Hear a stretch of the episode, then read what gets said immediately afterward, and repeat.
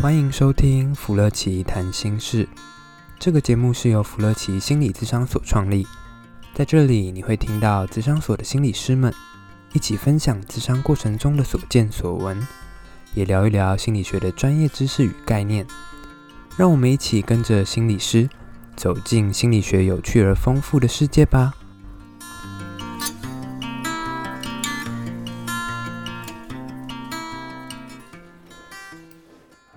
芙乐奇谈心事，我们又来到第十八集喽。已经到第十八集了，漫漫长路。对对对，我们需要的是大家帮助我们急速往前推进的话，就是帮我们想一些主意 idea 这样。我们今天要来聊的东西比较，之前好像比较少聊过。我们这边是比较少提到这个主题，但是它很重要。怎么说？因为我觉得这是就是我们日常生活中。会发可以说会发生的事吗？或者是它就是我们日常生活中的一部分？嗯嗯嗯。我们日常生活中其实，呃，我我自己比较是因为接在呃跟一个治疗性的社区在合作之后，我觉得这个主题或者说这样的想，我才比较会深入思考了。就是呃，我们其实今天要跟大家分享的是同志的性、药跟爱这三者。我们的一些听见跟看见，呃，我我自己其实是从工作上面才比较有开始接触，可是像你你自己比较会有什么样的机会去接触吗？这样的一个议题？我的话，我比较像是可能周围的朋友吗，会有类似这样子的。的的事情，我们可以大概聊聊跟看看，以及可能我们有去一些相关的基金会进行服务的部分。嗯，例如说台中的统治基地。嗯嗯嗯。OK，所以那个那个呃那个单位应该是专门在服务同志，或者服务呃，它跟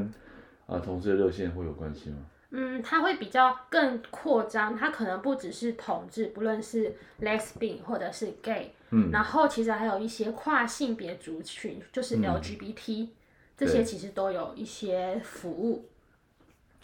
好，呃，所以其实我们在服务的过程中啦，就是说，呃，有一些观念可能会跟传统观念会不太一样。我可以用。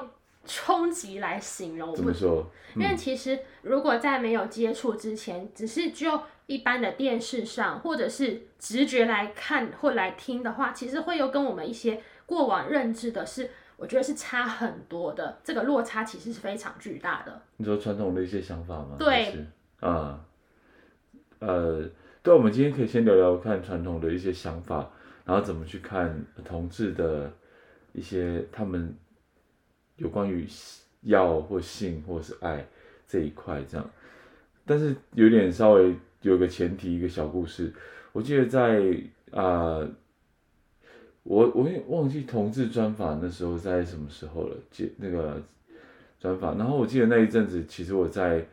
呃在更前面一点，在做所谓的这个在讲座的时候，突然我记得印象很深刻，是在讲台上休息，突然有人就跑过来请我去。签那个联署书，就当众，然后就说我们有几个几个认识的人，然后请邀请老师来签联署书，就是那个当众吗？那很很不一样，那种感觉我不知道老师怎么感觉。下下课的时候啦，嗯，是下课，可是就是中场下课，然后突然就说我们需要多一份力量，然后希望这个这个这个法案不要通过这样子。之前我先跟你说过会提到这件事完全没有，然后他就说台下我们有一群。很多人，很多人，然后还有他认识很多人都觉得这件事是有需要的。可是那时候我正在讲一些就有关家庭的概念的课程，我所以那个冲击蛮大的事情是，呃，我会知道其实当然有一些声音是很很强烈的在在需要说出来吗？在对抗吗？或是在在反对吗？是，但是他就有污名，像比如说我就听到呃同志的这个呃。他们对于做爱这件事情，其实相对来讲，他们就很快加上一个东西，就淫乱的这个词汇就会就会进去这样，或者他们只是尝鲜跟好奇，但他最后就变成淫乱，而且跟常跟毒品会有关系。这个可能是我们一刚开始比较常听到的，算是刻板印象吗？嗯、我觉得还蛮深刻的刻板印象。对，好像就会看到同志就会开始连接到非常多同志，例如说，然后不戴套。吃药用药，然后就是开轰趴吗？这个是我比较常听到这样一连串串的。啊呃，我我自己自己没有太多同志的朋友。可是我听到，或者是我们在那边服务的社区，嗯、或者是可能我周遭的人，他就不是这样子，所以这其实给我蛮冲击的一点，因为我周遭的人，他们可能是戴套，或者是比较安全的性行为，甚至他们还会定期去一个专门的定点机构去检查身体。嗯，然后为什么要定点要去检查呢？因为有的时候真的还是因为他们体液接触的方式真的是会有比较高的风险，就是这个方式的风险不是他们使用的过程中哪些行为，就是这个本身就是有风险的，所以他们会养成定期去做检查，不论是抽血还是其他的做一些那个测验的部分。其实就是还是大家会会保护自己，并没有大家想象中那种失控啊，那种好像不顾后果这样，好像也没有这样子。然后我好像在那个机构进行一些服务的时候，那比较像是像是像志工类类型的服务。然后我听到一个蛮惊人的数据，例如说，可能我们说不戴套部分，其实同志族群比起异性族群，同志族群他们的安全安全性行为的比例是相对较高的。我我相信会，一定会较高。嗯，对啊。可是我可以好奇一下，那个是全部的同志吗？还是他有分，比如说？呃，女同男同的比率啊，他比较是针对男同的部分，啊、因为有些其实还暂时没有办法了解这这么清楚，但是就是随着时间，大家可以多一层了解，更多一层认识。好，因为因为我刚会问这个是跟我们大家会讲有关系，其实啊、呃，也是因为我自己在一个 社治疗性的社区，那当然这些这些我去帮忙的这些同志。它本身就是会有用啊、呃、用药的议题，或是 HIV 呃有那个感染的议题这样子，但是我觉得反而比较偏向是说，呃，在跟他们接触的过程中，我也是有冲击。冲击哪一些部分？我想一定是有冲击的，因为我第一次可能第一次在谈这个时候，其实会有很多价值观的冲撞，就是砰砰砰。是是，我反而比较偏向是我更能够接近他们，更理解他们。呃，尤其是更能够接近一个东西是，有关为什么呃会想用药，为什么会，其实他们也在追求爱这件事情，其实某种程度是，我我觉得比较偏向正向一点，正向哎、欸。怎么说？呃，像比如说我那时候就呃在很多的课程里面，我们当然会去讨论有关呃药物的戒瘾或是减害，可是当然。我的课程里面会谈论到比较多的是有关人际关系跟伴侣关系，嗯、他们其实有谈到一些比较细致的话题，是说，他们通常啊、呃、用药的时候呢，那通常这个药它是来助兴的，有一派的人会这样讲，但是有些人会觉得，呃，药只是让他回避或规避就是不舒服的感觉，嗯、所以我就觉得很好奇，什么叫不舒服感觉？其实。呃，他们在用药的时候呢，他们在讲的是说，因为他们曾经有一句很经典的名言，就是“要爱”这这件事情是对他们来讲是一个最好吃的鸡排。最好吃的鸡排。对，他用这样的形容词在形容要爱这件事情，然后当然我的反应也跟你现在的感觉一样，就是什么意思？他说曾如果你曾经吃过那最好吃鸡排，那如果你今天不使用药。那他只是纯粹跟别人单纯的发生性爱，也还可以，它仍然是一块鸡排。但你曾曾经吃过最好吃鸡排，你还最最想要，还是想要去追求那个最好吃的鸡排，这样。这样听起来怎么很像我们之前前几集在说，我们在成瘾的主题里面好像有类似的概念，就是如果要达到同样的舒服或者是快感的话，嗯，需要用特定的方式，或者是越用越多，好像也有类似那种耐受性的概念呢。呃，它好像不像耐受性，原因是因为，因为他们使用呃的药物其实是兴奋剂嘛，哈，嗯，那总之呢，他们在使用兴奋剂的时候，他们的愉悦感会被增强很多。我一开始的时候，我的概念只停在这边，就是哦，好，原来它比较偏向是增加愉悦感，可能比较容易帮他们达到高潮。可是当然到后面比较越听越多的时候，才发现一个很，我觉我觉得这个是帮助我理解，呃。他们的困难吗？或是他们在面对性这件事情的困难，是他们当然是采采取所谓的肛交，嗯，可是在这过程中，他们他们有讲到一些很细腻的东西，比如说他们会觉得，当我们今天就是在准备这件事情的时候，他们要做很多事前准备，是，所以他们会觉得，如果今天没有把自己准备好，也就是说，比如说把自己清理干净，嗯，他们会觉得是很多很多不舒服跟不自在的。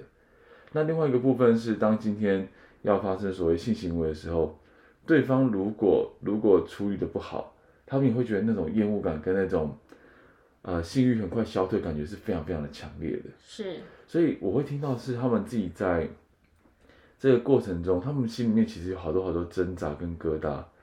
这跟一般大家在经经验到，比如说性行为的时候，那个感觉不太一样。是，呃，比如说我们呃在性行为这一块的时候，就是大家会比较好像不会顾虑这么多的部分的时候。就会听到他们的这个被压抑吗？或是被很多很多担心挡在前面，所以在这个时候用药的时候，他们反而就会比较容易消除顾虑嘛，撇开那些担心，撇开那些焦虑跟不舒服，嗯、然后就可以比较呃达到性的高潮，所以可以比较快的进入状况，但比较快进入状况，嗯，比较像这样，嗯，所以就比较能够理解为什么他们在讲的是那个叫做最好吃的那块鸡排。因为可能在他们的心里面，其实他必须经过做很多心理调试，才办法进入状态。嗯，对啊，我自己就觉得好辛苦啊。但是听起来这个前面的挣扎真的比较少，有办法可以听到。对啊，然后而且在那个场域里面，其实真的是还蛮多人讲出这样的部分，尤其很特别是有一个人，他身材是比较娇小的，嗯，他就觉得他自己。有时候是不够格的，所以因为我的不够格，我的身材不够好，呃，我就一定得当某一个角色，比如说零号，嗯，所以我一定得都得把自己准备好，所以他也以他这样的一个框架跟价值观看自己的时候，当然他也会这样看别人，比如说，那为什么你都没有把你自己准备好？所以我就会听到就是，天哪，怎么有这么多的这种挣扎，然后这么多的不舒服的预备的那种东西，对啊。他们的性爱不是全然的自在或自由的部分，好像一开始就被设定在那边，对啊，好像就会有一个比较固着的东西存在在那边，对啊，所以我我自己比较听到的是，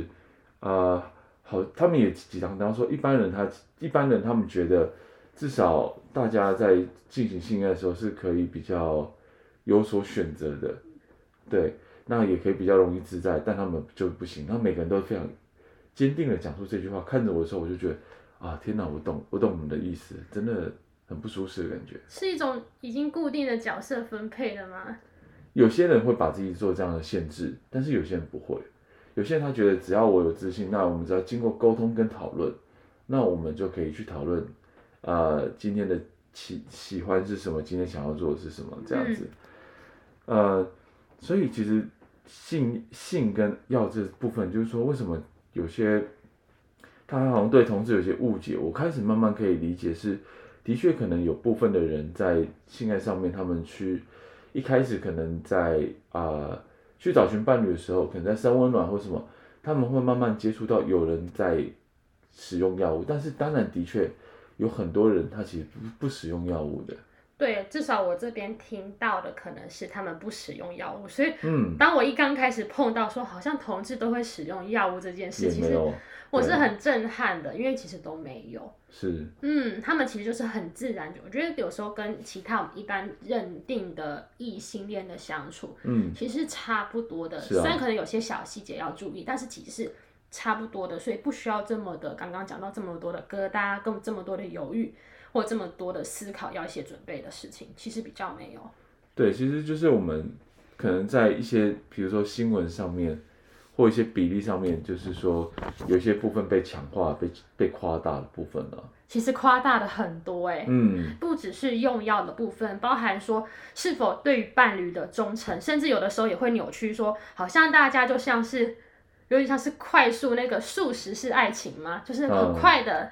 一拍即合之后，又很快的散场，好像有的时候会听到这些，嗯，嗯，可能对于同志算是比较滥情吗？会用这样子的方法来说，嗯、其实有时候蛮多听到这些，我觉得是蛮大的误解的。呃、嗯，不过这边我可能我自己在呃有使用这些的这个伙伴上面，我其实有有大概听到一些的部分，就是说，其实他们大部分在成长过程中，这些呃，我接触到的是他们几乎大概百分之八十九十都曾经经过一些比较创伤的事件，比如霸凌或什么的，嗯，所以他们自己在本身在自信心这块相对来讲，其实非常非常的呃，没那么没那么有有自信，所以在这个过程中，他们就会觉得。我今天又是这个同志身份，我曾经又是被人家攻击过，我其实不太相信我自己可以有选找到好的伴侣的可能，所以他们在过程中，他们在成长过程中就会慢慢的有点，呃，有点放弃嘛，或者是说有点绝望嘛，去找到一个真的可以陪陪自己走走很远、走很久的伴侣。所以其实像我在这样的一个呃这个协助里面，有人提到说。其实他有发现，当他交过某一任，那他其实是非常非常的啊、在乎彼此，他也觉得对方是真的可以陪伴自己一辈子这种伴侣的时候，他们是可以长达比如说半年，甚至是很久很久不需要用药，嗯，因为他们知道，其实当那个关系稳定的时候，其实是不需要有太多的一些额外的，不管是外外在的药物介入，或是说好像我还需要更多的伴侣，不需要，所以。当有人有说出来的时候，这句话的时候，别人就说：“好好好，你怎么可以找得到这样的伴侣？”所以他那个我会感觉到是一种，对啊，其实他们要在茫茫人海中找到可能同样的倾向，可又要选到可能又适合。其实他们一定有很多的担心跟不确定感。嗯，这样听起来，他们的范围其实选择性不多哎，因为要排除可能一半吗？啊、或者是还没有感受到排除一半，啊、然后排除他可能现在有伴侣的，然后现在他可能不一定是 gay，他不可能，他可能是对双性，双性对，所以可能排除很多范，他限缩的范围真的选择就比较少了。我觉得心脏很强大，要就要可能一直觉得自己有可能被。被呃，到时候这个感情可能不一定那么稳定，那我必须经过重重的考验，还不确定自己可不可以走到最后。被比如说被家人、被其他的外在环境所、啊、算是给挑战吗？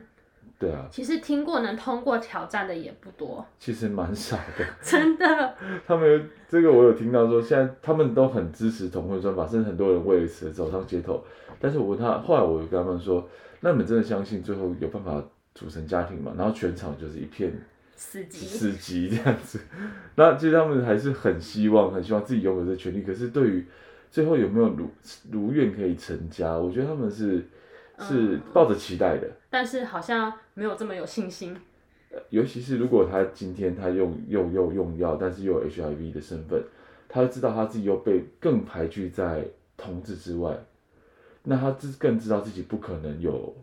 伴侣的选择。感觉有个更核心的部分，其实是无论是我们同异性恋，或者是同志，或是其他族群，其实对于关系的期待，或者是对于感情的能否维持跟忠贞，其实大家都是一样在意的，嗯、都很希望啊。嗯，嗯，所以他们其实非常的期待有另外一半，只是说在过程中他们那种挫折感累积太多的时候，呃，就像可能他们也，呃，就像。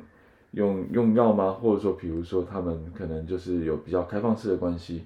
但是他们其实还是在找比较一个稳定的伴侣。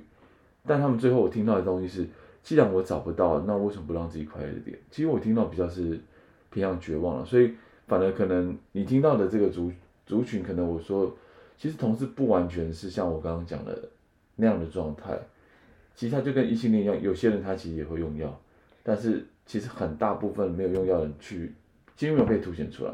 我们我觉得我们刚刚在谈，好像在谈论同志的多元宇宙。我们都看到不同的面相，对，然后可能看到不同遇到的事情。例如说，可能老师刚刚看到的是这些，可是我看到的可能不一定是这样子。是，因为我看到其实他们都是维系非常久的。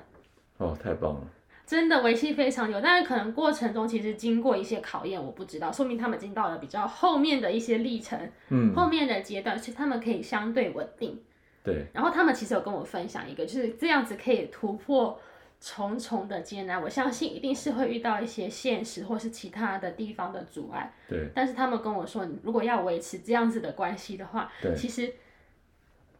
如果刚刚说到要的话，其实真的是不够，最主要是要怎么样跟伴侣沟通，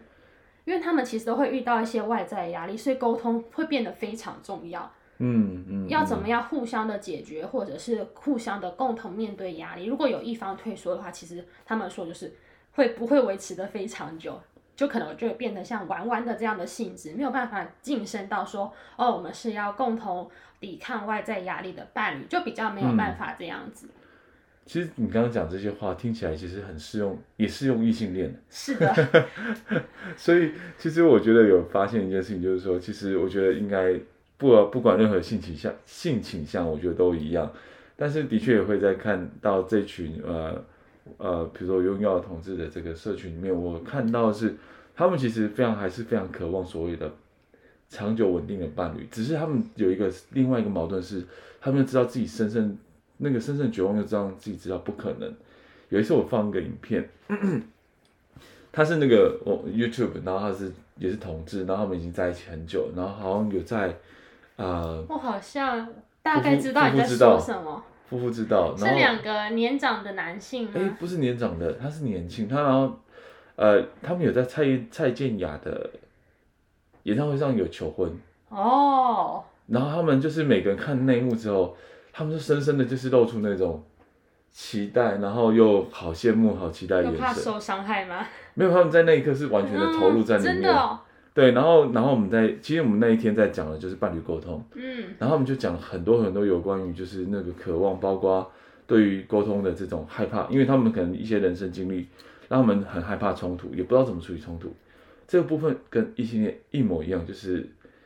有些人他知道冲突，他就可以过得去，他就可以经营关系。但有些人就是不行，他就会用比较逃避吗？或是用一些比较极端的方式在处理，所以我觉得都一样。是的。所以我觉得他们呃，不管是谁，我们都还是在追求爱这样子。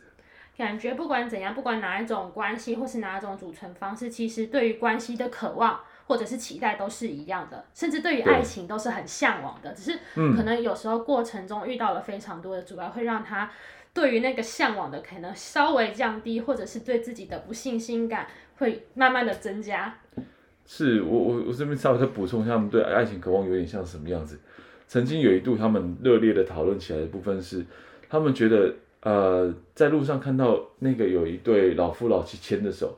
他们就觉得好幸福，然后他们在讨论那个幸福好开心这样。我想说，嗯，有这么开心吗？